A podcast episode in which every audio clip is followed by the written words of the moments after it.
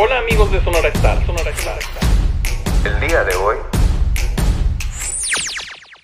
Pues vamos en la charla número 3.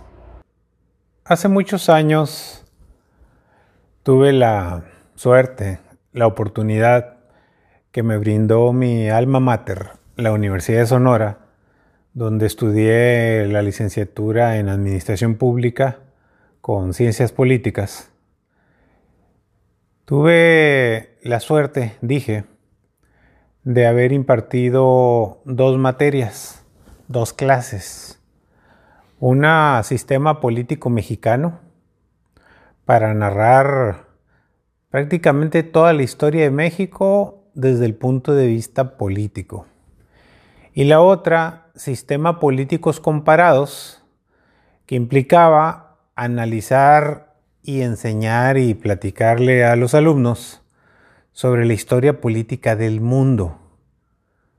Toda esa enorme conquista de la economía entre el capitalismo y el socialismo, las distintas manifestaciones de cómo se organiza la sociedad, el ser humano, etcétera, muchas otras cosas.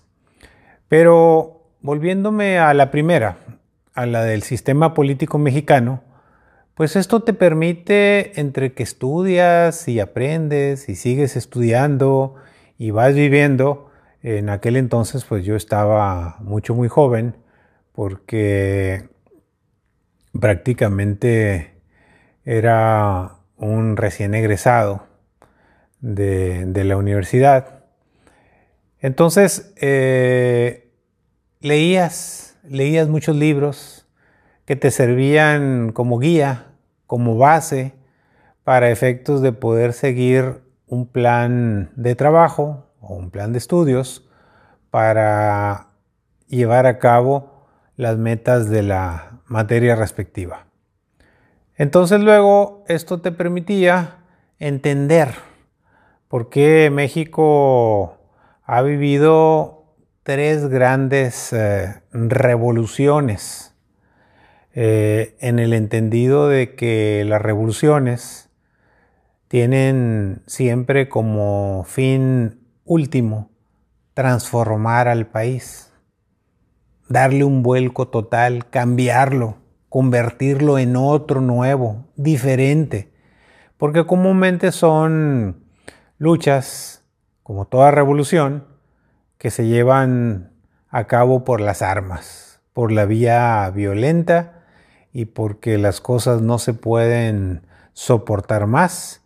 Y entonces grandes turbas, grandes masas, grandes segmentos de la población ya sea de todo el país o de, o de varias regiones del país, pues se lanzan a la calle al todo o nada, a matar o morir. Y se van dando pues muchas cosas que nos dejan enseñanzas y que nos permite ir evolucionando como país. Referirnos a las dos primeras, pues es algo que pudiera ser, a lo menos en mi opinión en este momento, meramente anecdótico, porque pues está sumamente lejos, todos lo sabemos. Eh, la primera fue, sin lugar a dudas, la independencia de México del gobierno español. Recordemos pues que los españoles llegan a nuestro país, a nuestro continente, conquistan, eh, se apropian del poder político, eh, crean un virreinato y nos gobiernan, entre comillas, nos explotan, nos gobiernan, hacen lo que les da su gana con toda la población mexicana, los indígenas. Después se viene, pues imagínense, por casi 300 años de dominación española, pues se vienen los criollos, es decir, aquellos que aunque tengan padres españoles, pues nacieron aquí en México, por lo tanto eran mexicanos.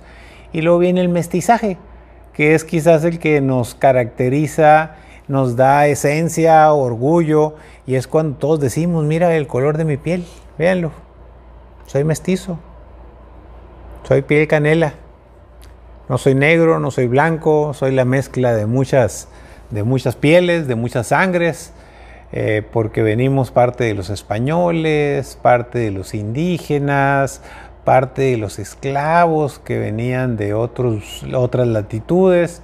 Somos una gran mezcla. Y eso es lo que nos enorgullece como mexicanos, ser este, la raza de bronce.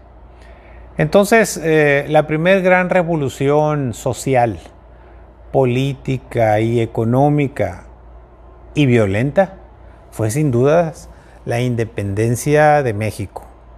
Como con lo que todos conocemos del Curidalgo, la corregidora de Querétaro, este, José María Morelos y Pavón, y todos los grandes héroes de los cuales tenemos plazas, monumentos, libros, calles, bulevares, ciudades, etcétera, conforman lo que es el movimiento de independencia y que es un motivo de orgullo que todos llevamos en el corazón y en la mente, gracias a lo que nos han enseñado nuestros maestros en la escuela, lo que nos han dado, lo que nos han legado las generaciones que ya se nos fueron, la de nuestros tatarabuelos y sus padres, quizás la de nuestros abuelos, pues no, todavía no les tocó, pero lo que aprendimos con los libros y lo que aprendimos en la escuela y generación tras generación.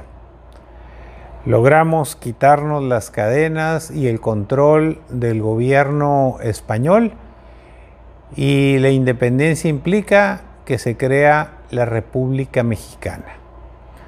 Después viene ya creada la República Mexicana, pues viene como todo eh, las luchas intestinas por el ejercicio del poder, distintos gobiernos, distintas maneras de manejar el país, distintas guerras, porque el mundo seguía convulsionado. Acuérdense que intentaron invadirnos los franceses, no se diga los norteamericanos, eh, es decir, potencias extranjeras, perdimos este, más de la mitad del territorio eh, con un presidente de apellido López, López Santana, quien para que no lo mataran, pues firmó, firmó por ahí unos acuerdos, ahora les diríamos fake, pero Hoy son poderosísimos estados de la Unión Americana o de los Estados Unidos de Norteamérica y que es la mitad del territorio nacional que nos quitaron, nos robaron, nos secuestraron nuestros vecinos del norte, pero que nosotros sabemos aún que son nuestros.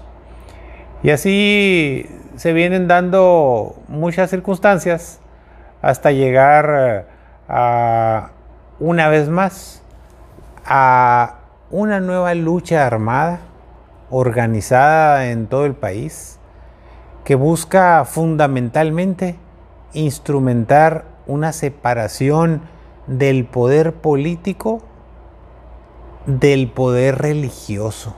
Fíjense qué curioso. Es decir, la secuela de la colonización.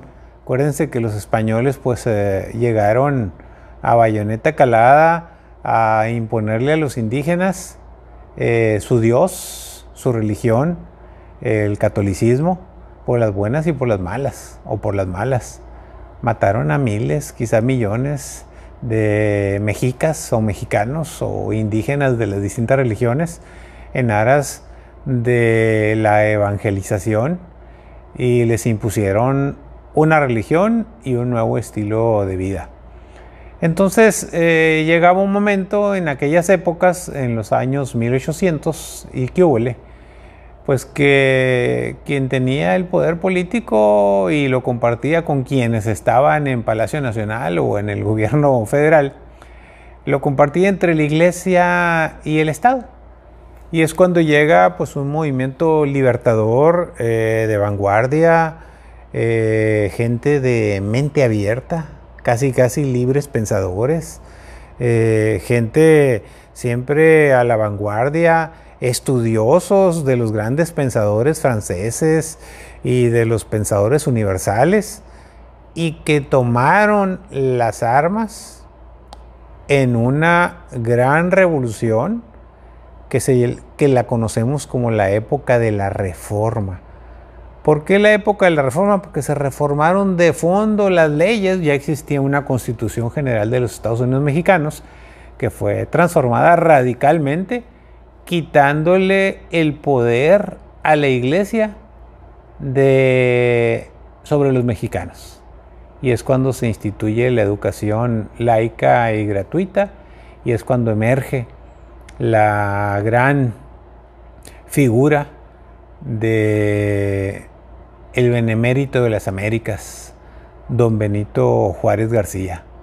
Muy interesante porque se logra pues, la, segunda, la segunda revolución eh, que viene a marcar la historia de nuestro país. Y ya para terminar, y le platico más adelante en el siguiente capítulo o charla, lo que vino a ser la tercera gran revolución transformadora de México, conocida como la Revolución Mexicana de 1910. Agradezco mucho tu paciencia y tu atención en esta charla de historia de México hasta que lleguemos al año 2020 y por qué le llaman la 4T o por qué pretenden decir que es una revolución cuando en realidad el significado de la misma es mucho más profundo. Pero ya lo analizaremos y lo platicaremos más adelante. Muchas gracias, que tengas bonita tarde.